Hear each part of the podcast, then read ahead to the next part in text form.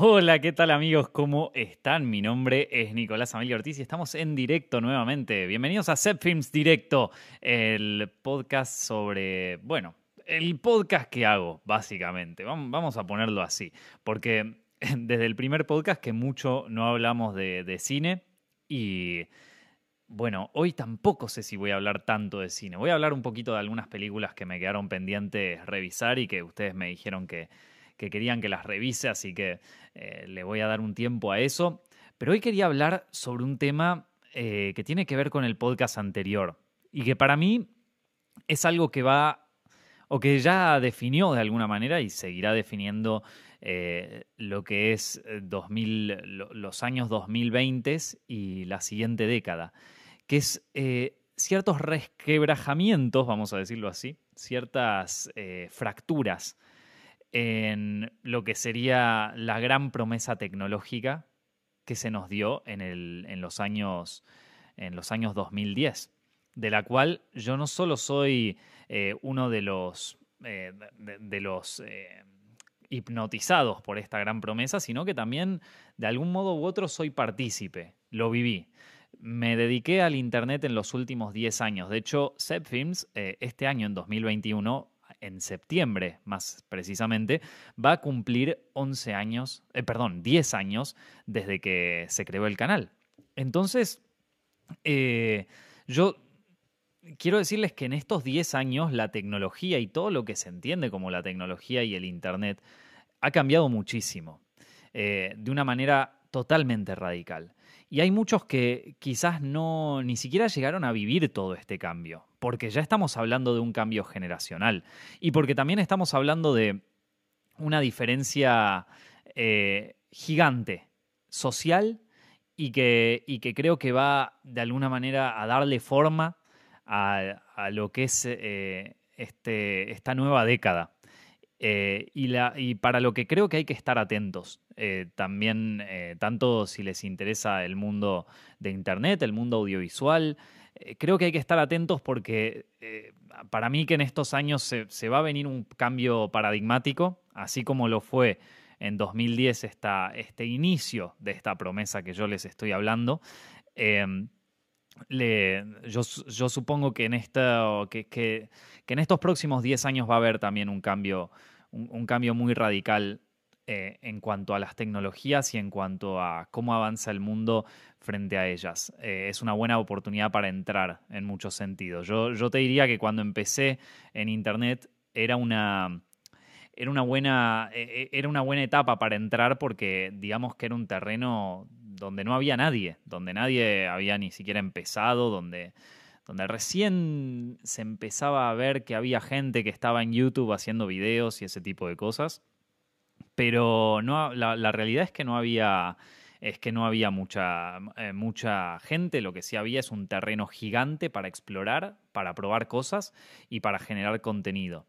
Y yo en ese momento le aposté. Y ahora, eh, digamos que estuve en ese sentido en el momento correcto, en el tiempo exacto. Eh, y por eso Set Films y todo lo que creamos alrededor, las películas, las series, los cortometrajes, los cursos, eh, el mismo el canal, la plataforma en Facebook, todo ese tipo de cosas existieron gracias a un movimiento en la tecnología enorme que se dio desde que yo creé este canal hasta ahora. Y yo creo que se viene un segundo movimiento enorme en este sentido y vamos a hablarlo un poquito hoy.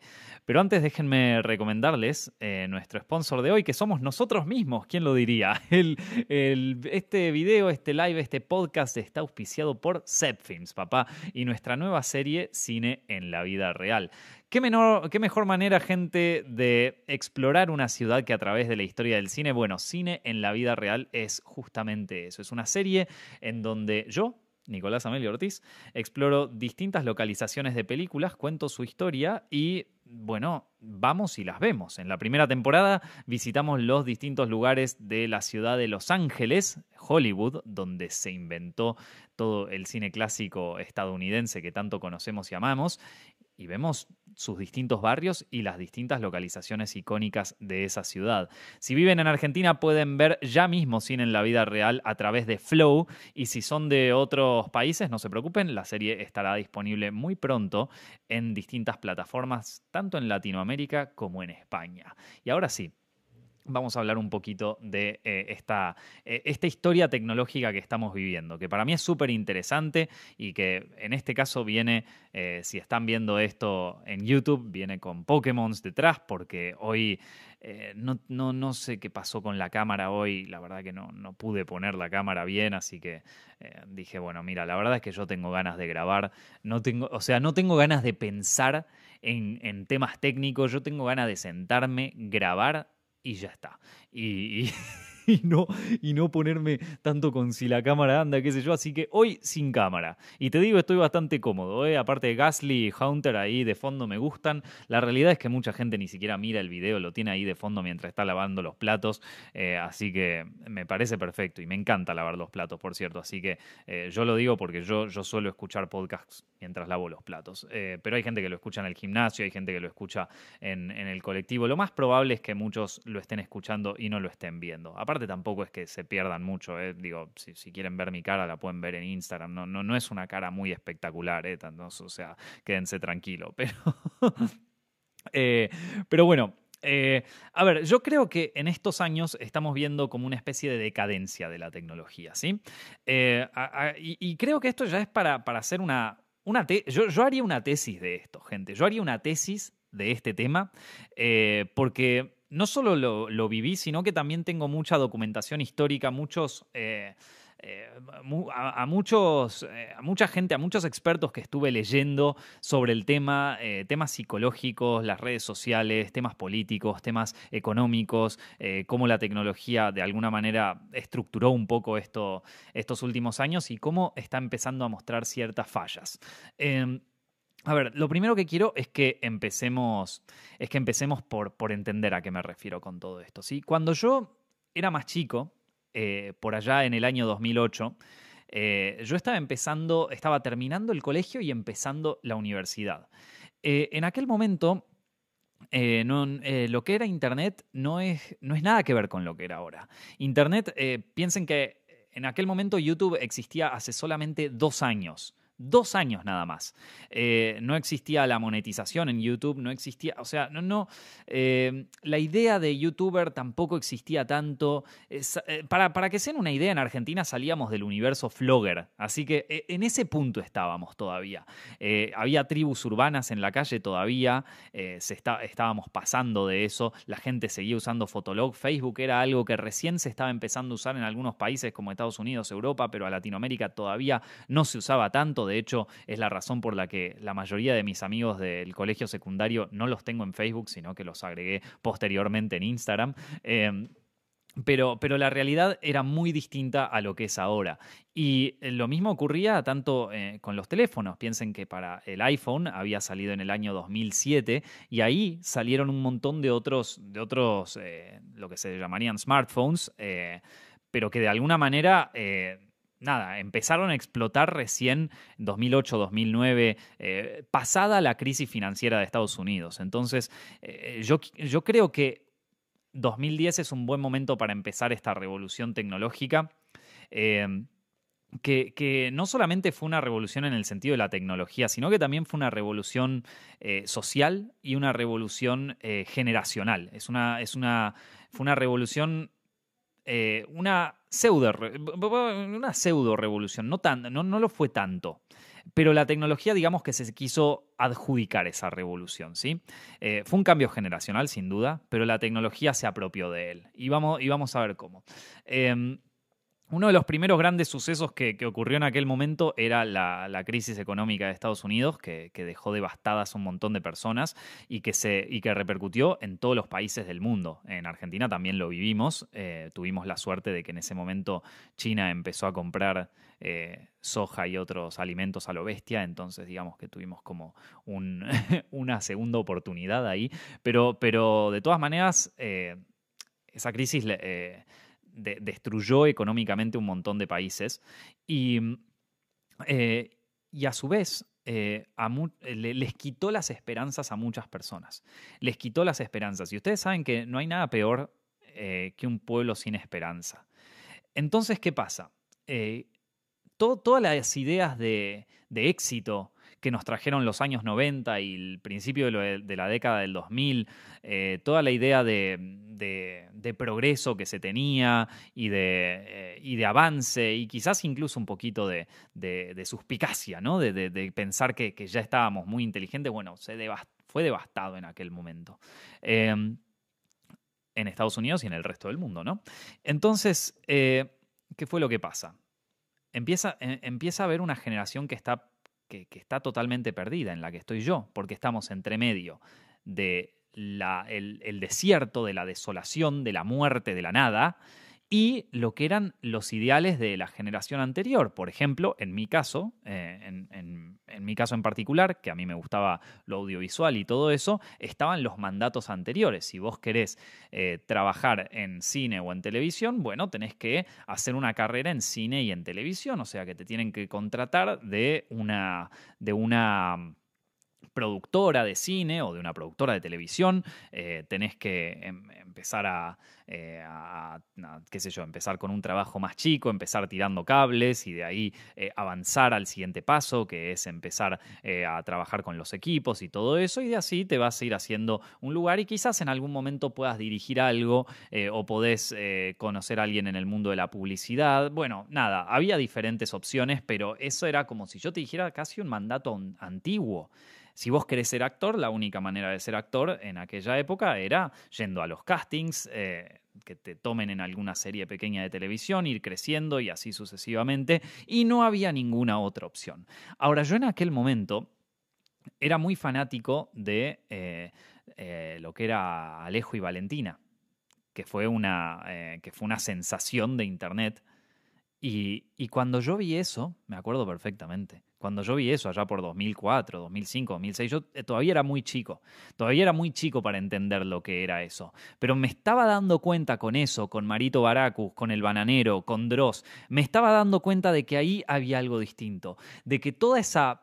de que toda esa eh, eh, desilusión que había provocado eh, la, crisis del 2008 en familias, en gente, había un horizonte nuevo que se estaba creando, había algo nuevo que estaba pasando, una posibilidad. Así como el personaje de Breaking Bad descubrió que haciendo metanfetaminas podía superar la crisis y de alguna manera solventarse económicamente y a él y a su familia, bueno, yo descubrí en aquel momento de que quizás una de las respuestas estaba en Internet. Y no fui el único. Pasa que en ese momento no era, no era un un tema muy eh, hablado el Internet porque veníamos de, una, de, otra crisis anterior que fue la, eh, el, dot-com bubble, ¿sí? la la crisis de las .com, que fue una crisis en bolsa, en donde un montón de empresas tecnológicas se valorizaron tan altas que, la gente te decían, esto es una empresa tecnológica y la gente ponía guita. Y entonces ponían, ponían, ponían, en un momento pusieron tanto que explotó y, se cayó, se cayeron todas, todas las empresas tecnológicas cayeron. Entonces ya la gente no sé si confiaba tanto eh, como quizás confía ahora y quizás sobreconfía ahora. Em, pero bueno, la cuestión es que eh, el mundo de la tecnología era un mundo todavía medio inexplorado. Y a mí me empezó a interesar. ¿Qué te puedo decir? A mí me empezó a interesar. Y entonces así es como inicia esta promesa tecnológica. Es como la tecnología empezó a juntar... Eh, empezó a juntar algunos adeptos a este culto tecnológico. Empezó a juntar a sus, a sus primeros eh, nada, sus primeros soldados, vamos a decirlo así, y yo era uno de ellos. ¿Por qué? Porque yo no tenía ganas de trabajar en una, eh, eh, cumplir un mandato empresarial, de empezar a trabajar con esto, hacer... No, Yo quería trabajar desde mi casa. Yo quería ser mi propio jefe, como dicen ahora. yo quería hacer algo que, que, eh, que, disrumpiera un poco con la idea de trabajo normal. Y veía que eso quizás en Internet funcionaba. Entonces, bueno, ahí empecé a ver un par de cosas. Y, y, empecé a... Y me acuerdo que cuando recién empecé con Films fue... Yo, yo creo que en 2012 fue cuando empieza a explotar todo esto. Eh, cuando empiezo con Zepfilms me empiezo a enamorar de la tecnología, me empiezo a enamorar de Google, me empiezo a enamorar de, Facebook, me empiezo a enamorar de Instagram, de, WhatsApp, de todo, del, teléfono. Empiezo un enamoramiento, chicos. Estoy hablando de un periodo de enamoramiento. Me gustaba encontrar cosas. Reddit, por ejemplo, me, fascinaba. Todas las redes, cómo se empezaban a, a funcionar entre unas y otras, cómo se empezaban a generar comunidades, audiencias, personas que intercambiaban ideas. Esto iba a ser una, un cambio enorme. Y se empezaba, y se empezaba a sentir, ¿eh? Se empezaba a sentir. ¿Y cuándo fue que lo sentimos fuerte? Yo diría que en la primavera árabe, que si bien nosotros no la vivimos, porque no vivimos ahí, eh, es, fue, fue un momento clave en la historia del Internet. Fue una revolución de un pueblo que se levantó ante un dictador de manera eh, violenta, como todas las revoluciones, eh, utilizando las redes sociales. Utilizando las redes sociales se logró una revolución, lo que se conoce hoy como la primavera árabe. Y si vos vas a cualquier libro de historia, vas a ver que gran, un gran porcentaje de esa revolución ocurre gracias a la tecnología. Y entonces ahí es cuando la tecnología hace su gran promesa. Ven que este tipo de cambios se pueden realizar, ven que este tipo de cosas se pueden, pueden movilizar un montón de personas y movilizar a todo, a todo, un, a todo un cúmulo de gente para realizar cambios, bueno, eso es la tecnología. Y acá es donde yo termino totalmente atrapado ahí y donde termino enamorado y donde digo, yo quiero hacer de esto mi futuro. Yo sé que el futuro está acá. No sé bien cómo, no sé para dónde irá, pero esto va, esto va por acá. Es por ahí, gente. Claro, en ese momento tenía un canal de, no sé, de 100 suscriptores con suerte eh, y, con, no, no, no estaba pensando tanto en voy a vivir de esto o este va a ser mi negocio o esta va a ser la historia. Pero sí estaba pensando que yo quería formar parte de esa revolución. De así como hubo una primavera árabe en aquellos países, bueno, eh, acá va a haber una revolución similar. No sé bien de qué, pero la gente va, pero va a ser todo más justo y yo voy a ser uno de los protagonistas, porque claro, los millennials en aquel momento, te estoy hablando año 2011, 2012, éramos la generación Z de hoy. Éramos chicos que teníamos 19, 20, 21 años. Ustedes ahora ven a los millennials y ven viejos chotos de 30 años, en los cuales me incluyo, 34, que ya nuestro problema más grande es, eh, puta, ¿cómo hago para bajar la panza? O, loco, estoy por tener hijos. O, che, me estoy por divorciar de mi, de mi mujer. Pero en aquel momento, eh, la, la, mm, los millennials éramos, eh, éramos pibes, éramos chicos y éramos quienes íbamos a cambiar el mundo. ¿Y cómo lo íbamos a hacer? No podíamos hacerlo de los medios tradicionales. ¿Por qué no? Porque ya no pertenecíamos a eso. El único lugar donde nosotros teníamos una voz, un lugar para hablar y una, eh, y una especie de megáfono al mundo y donde le podíamos hacer un dedo medio a todo el establishment y a todo el universo era a través de la tecnología. La tecnología era nuestro gran aliado y la tecnología, muy, mucho más adelante, se iba a convertir en el puñal que se nos dio por la espalda. Pero ya vamos a llegar a ese momento. Em, vamos a. Eh, entonces, ¿qué es lo que, entonces, ¿qué es lo que pasa? Em, enamorado de la tecnología, empiezo a hacer estas cosas en Internet y empiezo a ver cómo, cómo empieza a crecer todo. Cómo empieza a, eh, bueno, a crecer Google, a crecer Facebook, a crecer todo. Eh, y me acuerdo que en ese momento yo estaba muy activo en algunas causas del Internet. Eh, en, eh, en, algunas causas incluso que tenían que ver con la política. Por ejemplo, eh, había, había un...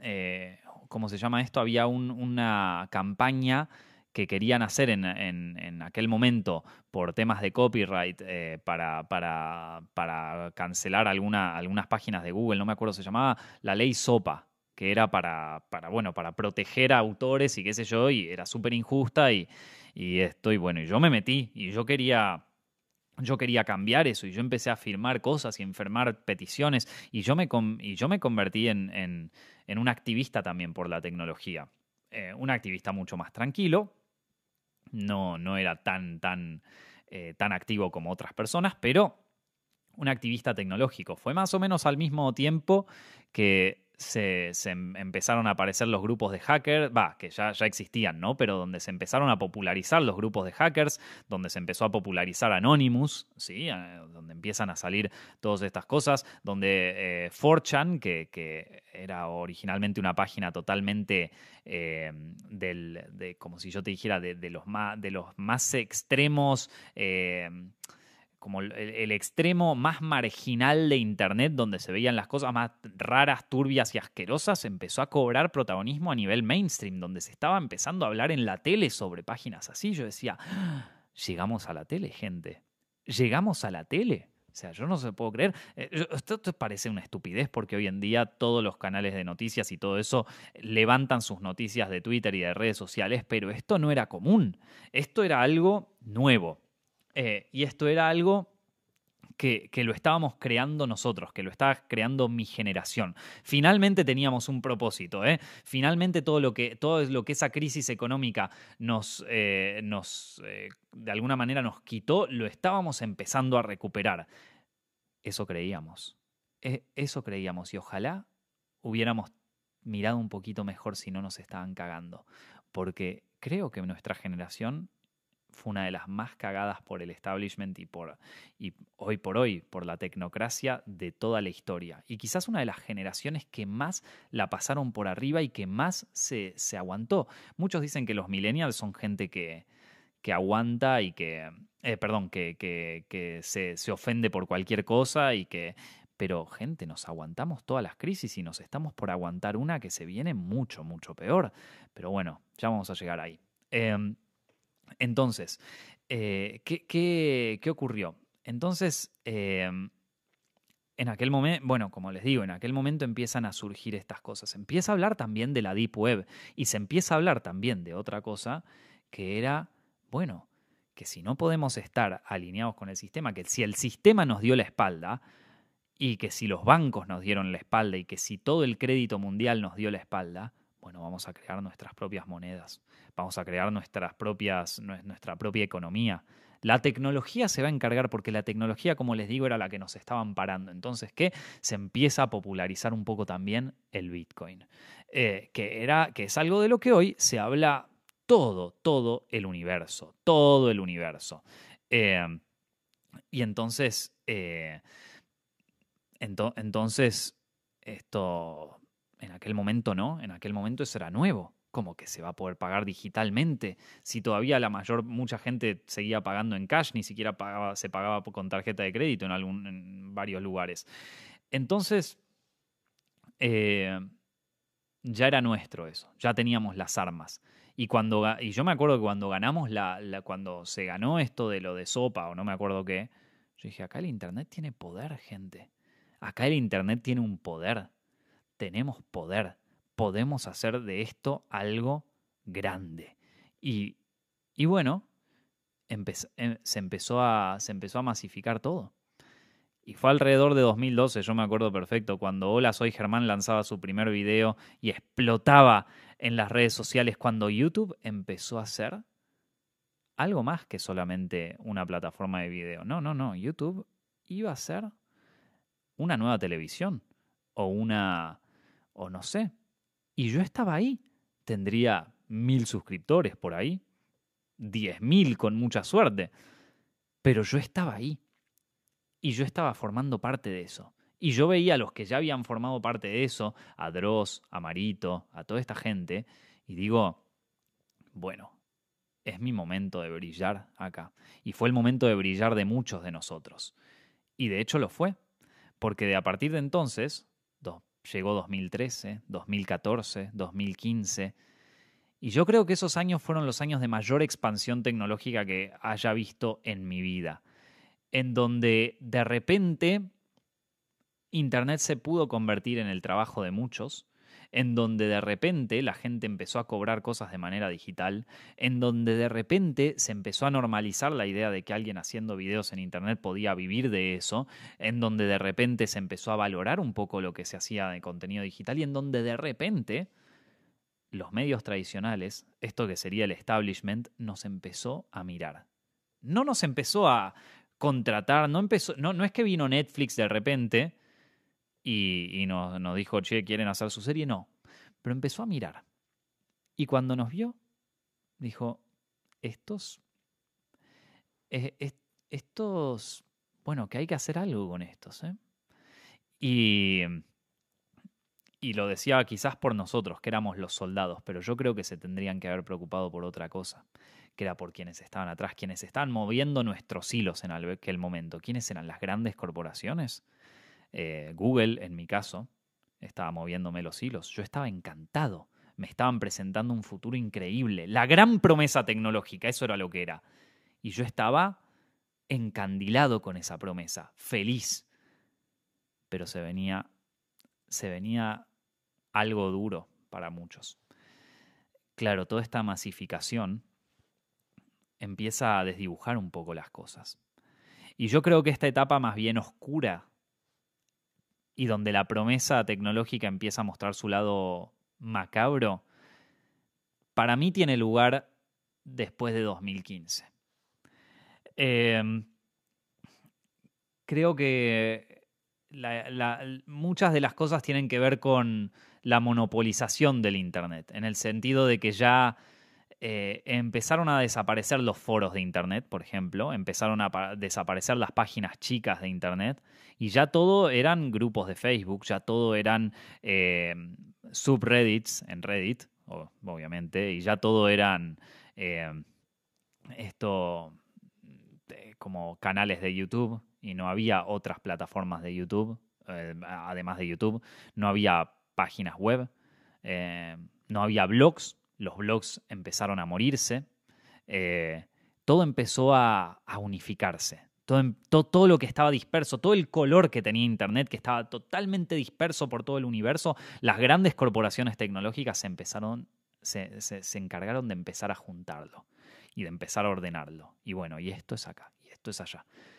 Entonces, eh, ¿dónde están los foros? Bueno, ahora puedes ir a Reddit. ¿Dónde se ven videos? ¿Dónde está la página de este youtuber? No, no, no. Su página es YouTube. No tiene otra cosa. Bueno, ¿y dónde, eh, ¿y dónde comparto mis opiniones? En grupos de Facebook, por ejemplo. Y entonces ahí, de a poco, se fue, empezó a, a unificarse todo.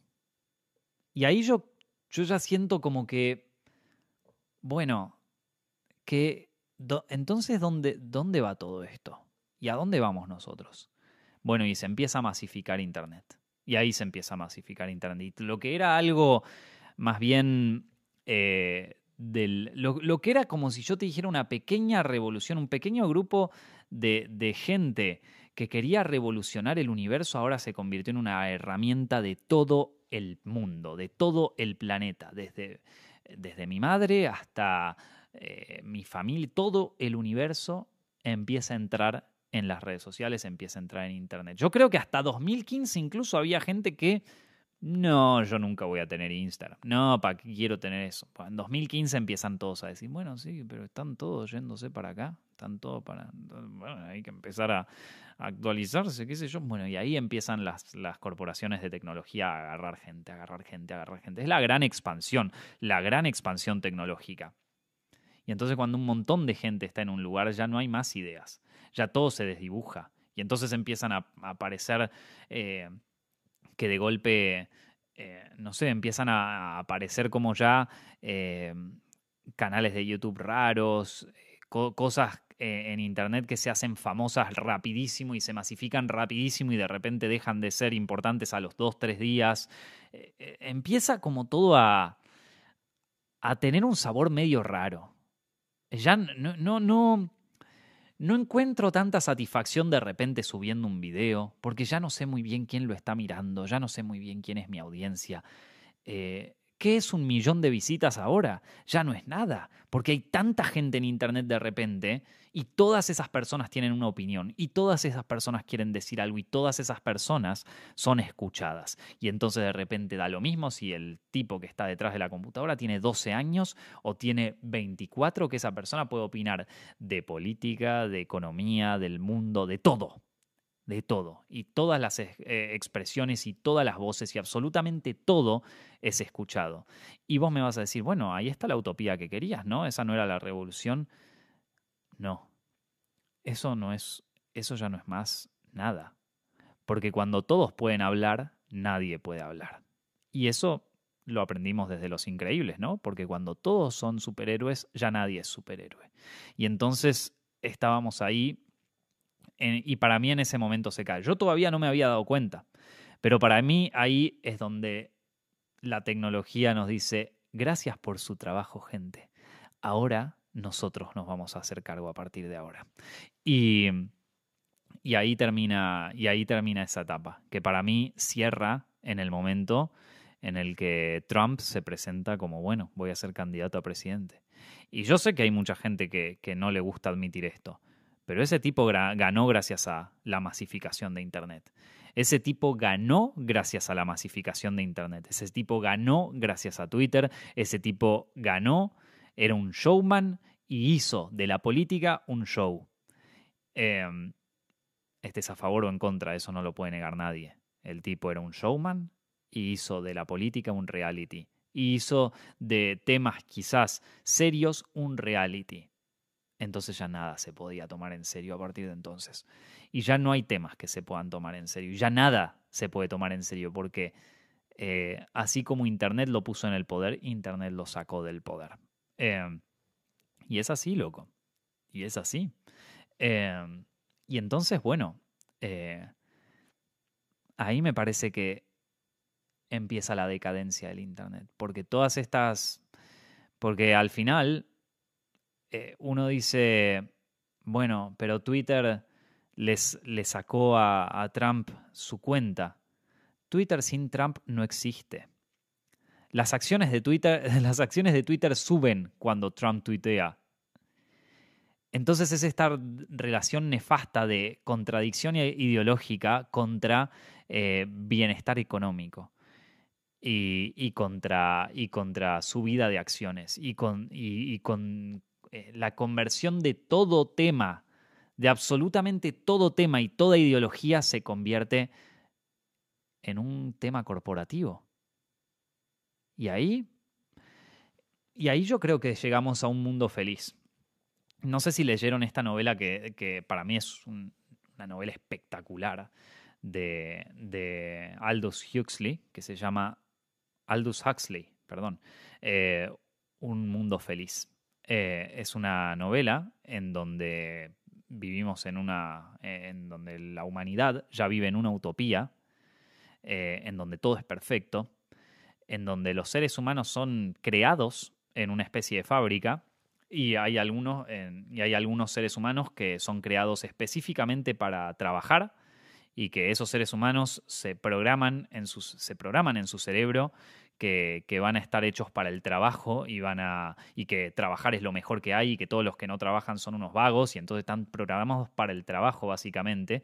Y del otro lado hay otra parte que está programada para el mundo intelectual y el mundo de las ideas. Y esos se van, y, la historia, esta de un mundo feliz, ocurre en una de estas, en una de estas castas, la que vendría a ser la educada para, para las ideas y para todo esto.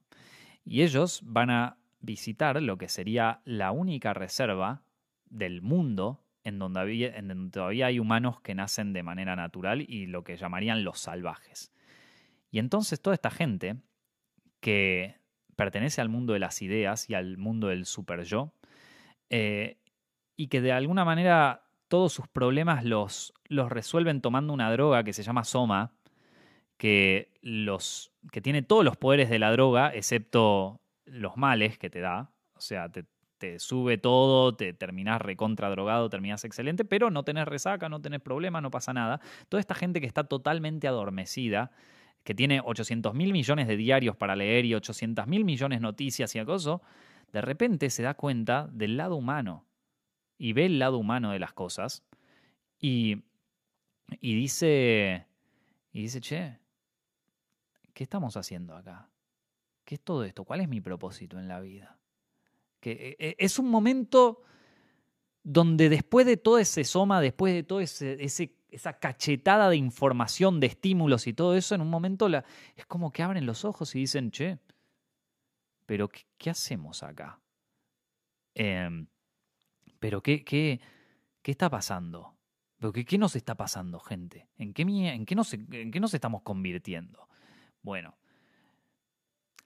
yo creo que estamos desde 2015 en el periodo más somático, en el periodo más soma de todo esto, en donde, en donde la tecnología ya se está haciendo cargo, como les dije, nosotros, yo, los millennials, fuimos los, los revolucionarios, los idiotas útiles, como decían los bolcheviques, éramos los idiotas útiles.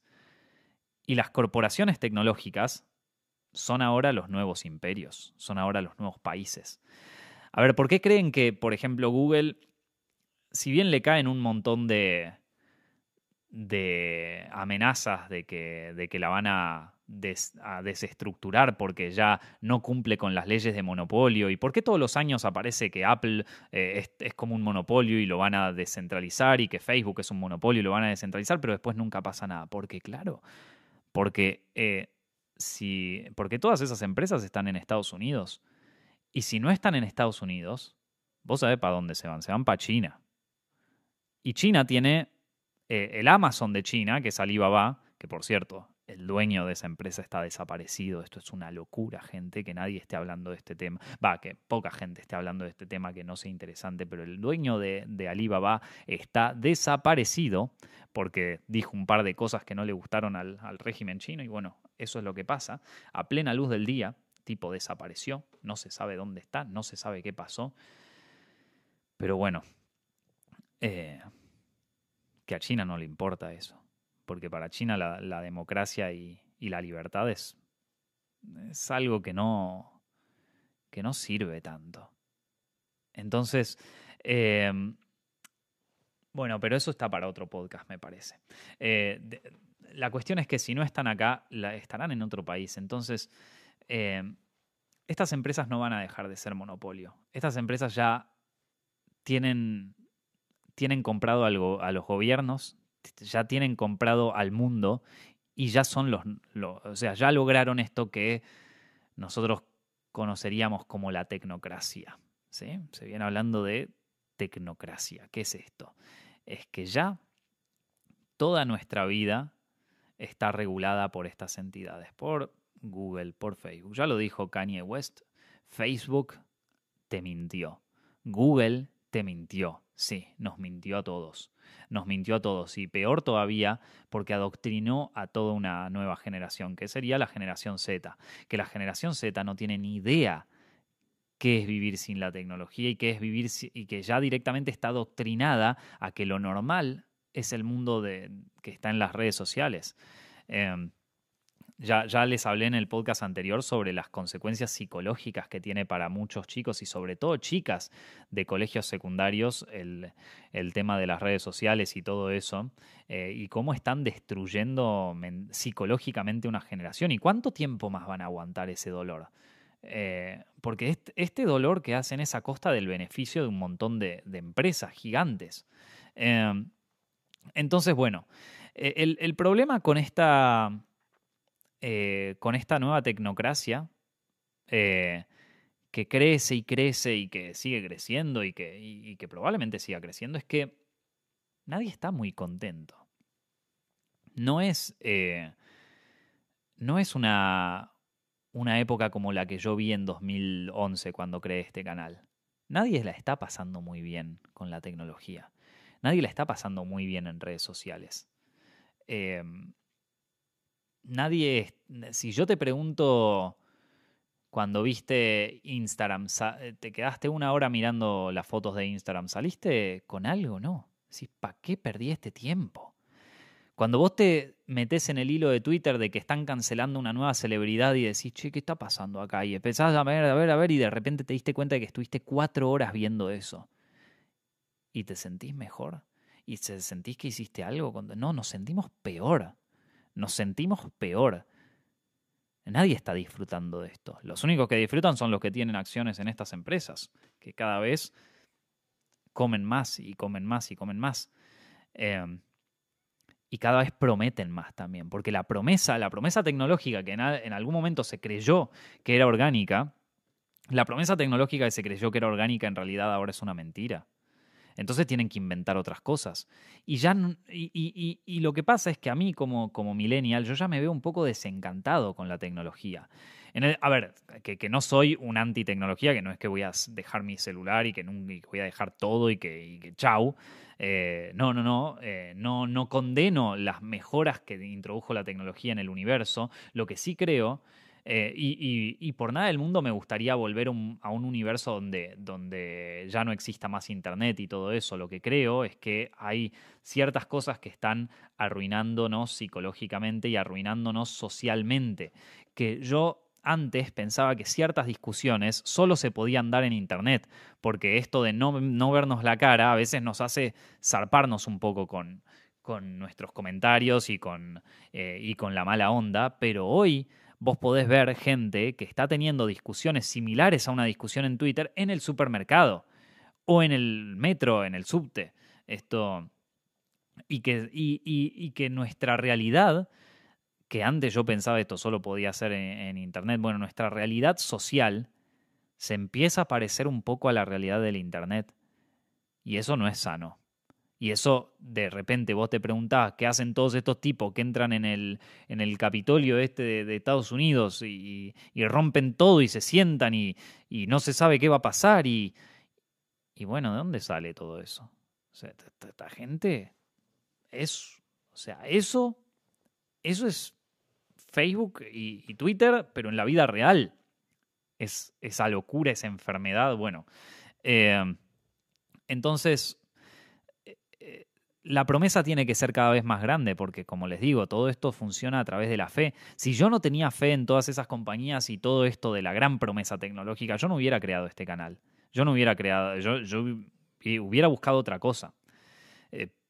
Pero cada vez más me parece que la gente está confiando menos en esto. Cada vez me parece que la promesa tecnológica tiene que ser mayor. Y entonces vos ves una nueva era de, de, las .com. Una nueva era que se ve tanto en las acciones de, tecnología como en el mundo, ¿no? Entonces de repente todos decimos, bueno, nos va a salvar Bitcoin. ¿Por qué? Porque sube. ¿Qué sé yo? Porque sube. Listo. Nos va a salvar Tesla, porque te van a meter unos cosos en el cerebro. ¿Sabes hace cuánto Tesla me viene prometiendo que va a hacer autos que va a volar? Desde 2004 que este tipo hizo una empresa donde dice que está bien, están buenos los autos. Yo ahora, si vos me das un Tesla, yo te lo agarro. Pero el tipo viene diciendo que va a hacer autos voladores desde 2006 más o menos. Y yo no veo un auto volador. Y te, ahora, te, cuando no te pudo dar el auto volador, te dice quédate tranquilo, los autos voladores van a venir dentro de poco. Pero ¿sabes qué más? dentro de poco te vamos a meter un cosito en el cerebro, un chip en el cerebro que, que, no sé, que va a ayudarte a comunicarte a través de la mente. Loco, si no podés comunicarte con palabras, ¿para qué querés comunicarte con la mente? Hay gente que no se sabe comunicar con palabra, que no sabe decir hola, ¿cómo estás? Que no sabe dar un abrazo. Y vos me decís que te voy a meter un chip ahí, el Neural, el Neuralink y todo esto, y vas a poder pagar con Bitcoin tu cerebro. No, pará. Es que la promesa ya es una falopeada, amigo es que la, gran promesa tecnológica ahora se volvió la gran falopa tecnológica. Ya es, ya es cualquiera, ya me estamos, estamos diciendo como ya cualquier cosa. Y la gente lo está comprando por, por esta masividad. Pero yo creo, gente, que esa, que esa gran promesa ya, ya se está, como se está, se está agotando, se está agotando, porque no, no, porque cada vez siento que, que la gente en redes, en, en internet y todo está peor. Eh, y cada vez eh, eh, como que no. Solo, para mí que solo falta un quiebre económico. Para mí solo falta un quiebre económico y ya está. Pero. Pero no, no es algo malo, ¿eh? No es algo malo. No digo que con esto dejemos la tecnología, que al contrario me parece que tendrá sus cosas, pero, pero me parece que se avecina una, un, nuevo paradigma, en donde no sé si será la tecnología, no sé si será Bitcoin, ¿no? la verdad que no sé, si lo supiera, bueno, yo sería un gurú, loco. Eh, pero se viene otra promesa eh, y otra revolución. ¿Volveremos a ser los, los idiotas útiles? Puede ser. Pero lo que digo es que estamos en un momento de, donde se va a provocar un cambio, un cambio fuerte en el, en el, en el paradigma social frente a la tecnología. E, ese mismo cambio que ocurrió en la primavera árabe, yo creo que se va a dar algo parecido. No sé bien cómo, no sé bien cuándo, pero vos crees las cosas, o sea, vos ves en China cuando tenían los cosos de Hong Kong y todas esas protestas, cómo, cómo el régimen chino se tiene que desvivir para poder mantener esa, esa especie de orden que ellos creen que están teniendo y toda, esa historia. Cómo de repente un tipo, eh, o sea, vos decís un tipo como Trump, está todo bien si vos, si vos sos fan de Trump y lo que vos quieras, pero, pero loco, un tipo así, ¿cómo, ¿cómo está ahí? ¿Cómo llegó a ser presidente? Y que en un momento se barajaba la posibilidad de que, bueno, ¿saben cómo vamos a bajar a Trump? Vamos a meter a Oprah. ¿Entendés que eso ya es la locura total? Entonces, cuando ya estamos en modo, cuando el mundo ya está en modo falopa, cuando el mundo ya se puso en modo falopa, es porque se viene una caída importante y porque se viene un cambio importante. Eh, ¿Va a ser bueno? Puede ser, ¿eh? Puede ser. Porque yo no, no sé, si yo te pregunto a vos, eh, si, si, si, sentís que en este momento de tu vida vos estás... Yo, mucha más gente me está diciendo, a ver, que, llevándolo a...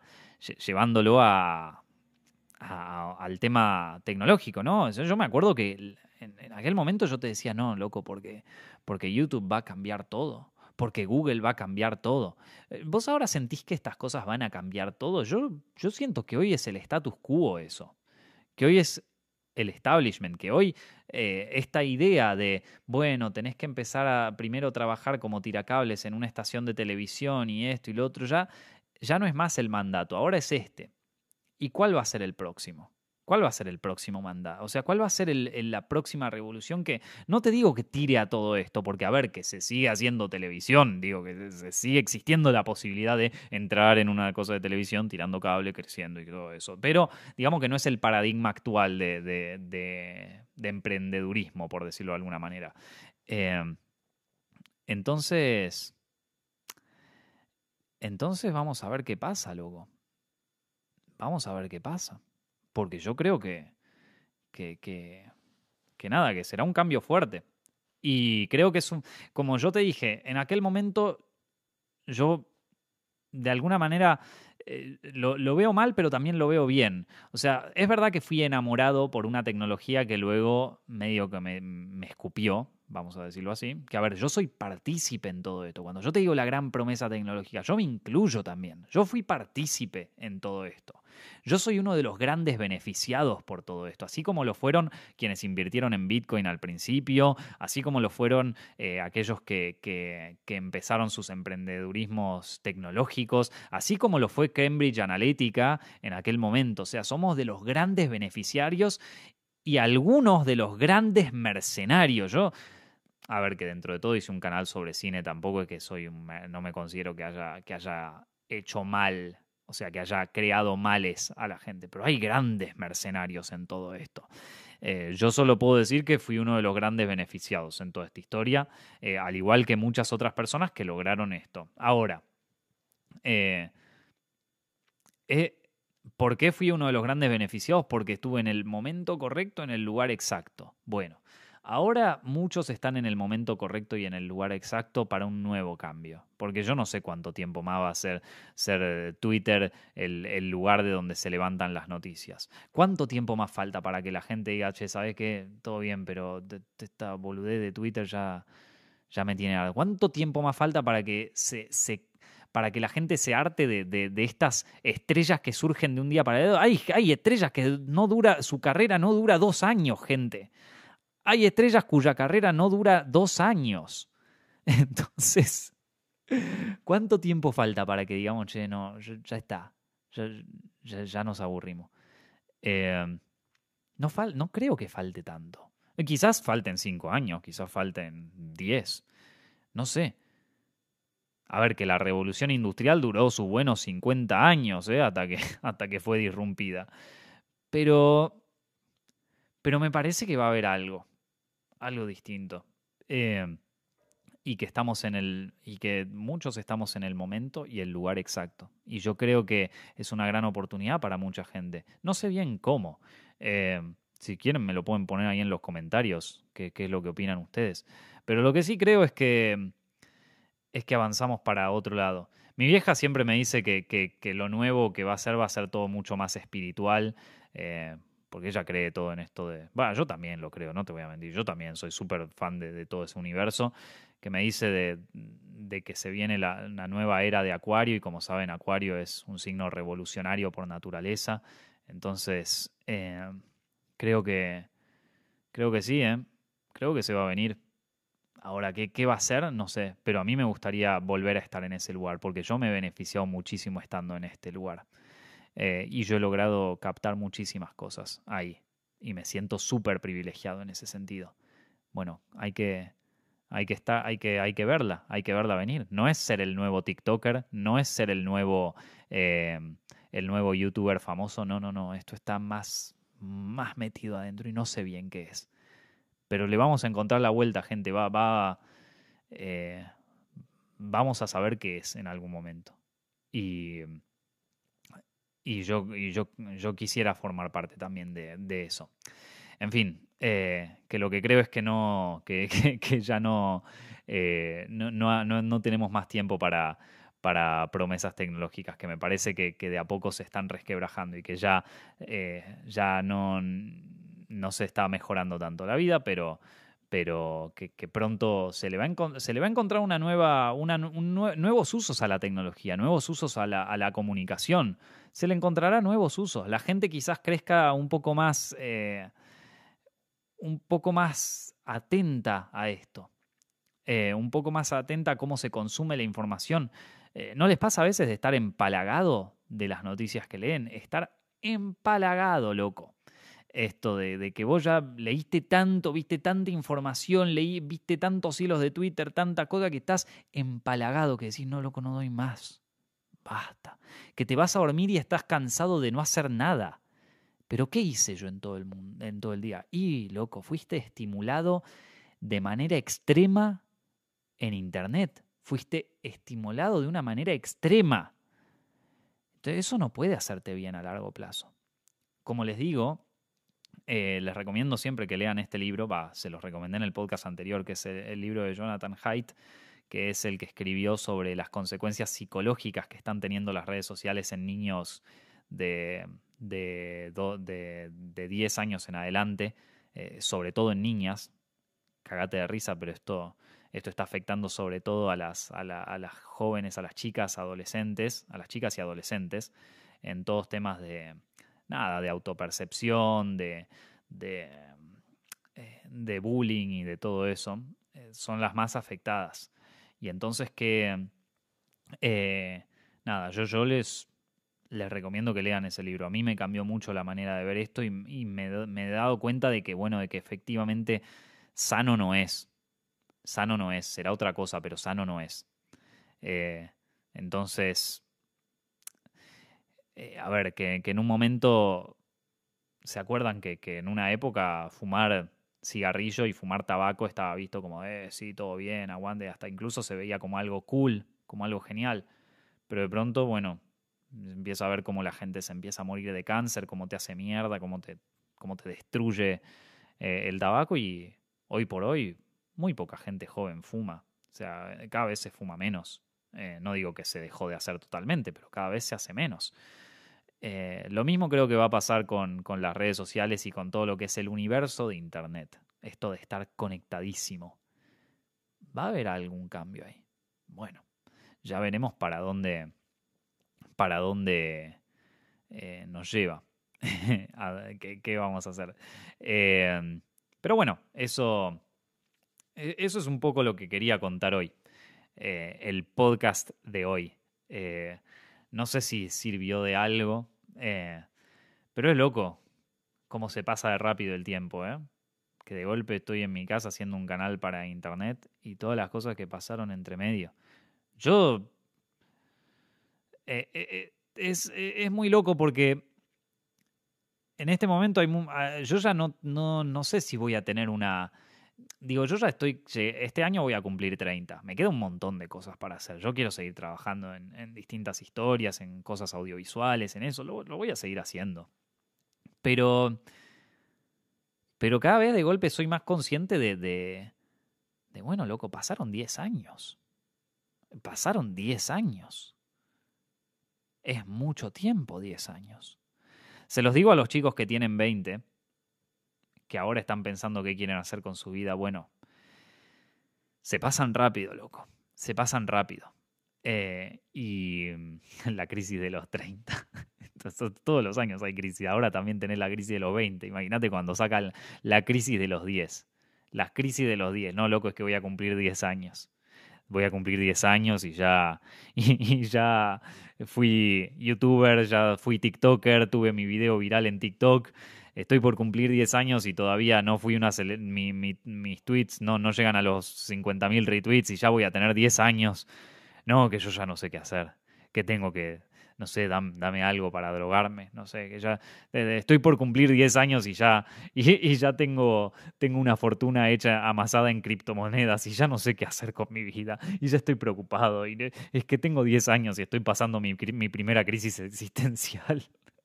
qué bueno. Andas a ver, loco, andas a ver. Quizás sea la adolescencia, no sé. Es natural, son las cosas que pasan. Es natural. Pero bueno, eh, eh, que, que, que, de repente tengamos como una, una visión así un poco más como de perspectiva de que, loco, se pasa rápido el tiempo, ¿eh? Y pasan muchas cosas que para nosotros son súper importantes, de vital importancia, te diría, y que cuando las miras decís, Loco, no puedo creer que haya perdido tanto el tiempo con esta estupidez. No puedo creer que haya estado viendo Twitter durante cuatro horas tantos años de mi vida. Yo ahora la borré esa. Y también borré el Facebook. Em, porque te digo, es que, es que hay cosas más importantes. Eh, y bueno, no sé. Se acabará el suministro de comida, se acabará el, suministro de, No sé, loco. Tuvimos una pandemia. ¿De qué estamos hablando? Pero bueno, eh, nada, eso, eso era lo que, lo que quería hablar hoy, chicos. No sé si, si les dejó algo, si les sirvió. Si, hoy quería hablar sobre, sobre cómo me afectó la tecnología en, en mis últimos 10 años y de lo que creo que ha cambiado, que en su mayoría igual me, me afectó para bien, ¿eh? Como ya le digo, me afectó para bien. Todo lo que hice lo hice gracias a la tecnología pero ¿a qué precio? ¿No? Así que nada. Em, eso, nada. Era, era, lo, que, lo, que quería, lo que quería contar hoy. Espero que hayan disfrutado del, podcast de hoy. Eh, ya saben que lo pueden escuchar por Spotify, lo pueden escuchar en iTunes. Recuerden de suscribirse ahí, compartirlo con sus amigos, con la gente que crean que esto les pueda llegar a servir. Escúchenlo mientras hacen cosas por ejemplo, cocinar. Ah, escuchar un podcast mientras cocinas puede estar copado. Y, y mándenselo a eh, algún amigo que crean que lo pueda llegar a necesitar. Pero bueno, gente, espero que hayan disfrutado del podcast de hoy. Eh, nos veremos en algún otro momento. Estos podcasts ya no, no sé de cuánto guion van a tener. yo, yo, la paso bien hablando de, de estupideces así en general. Eh, si les gustó, ya saben dónde encontrarlo la próxima. Mi nombre es Nicolás Amelio Ortiz y nos estamos viendo la semana que viene.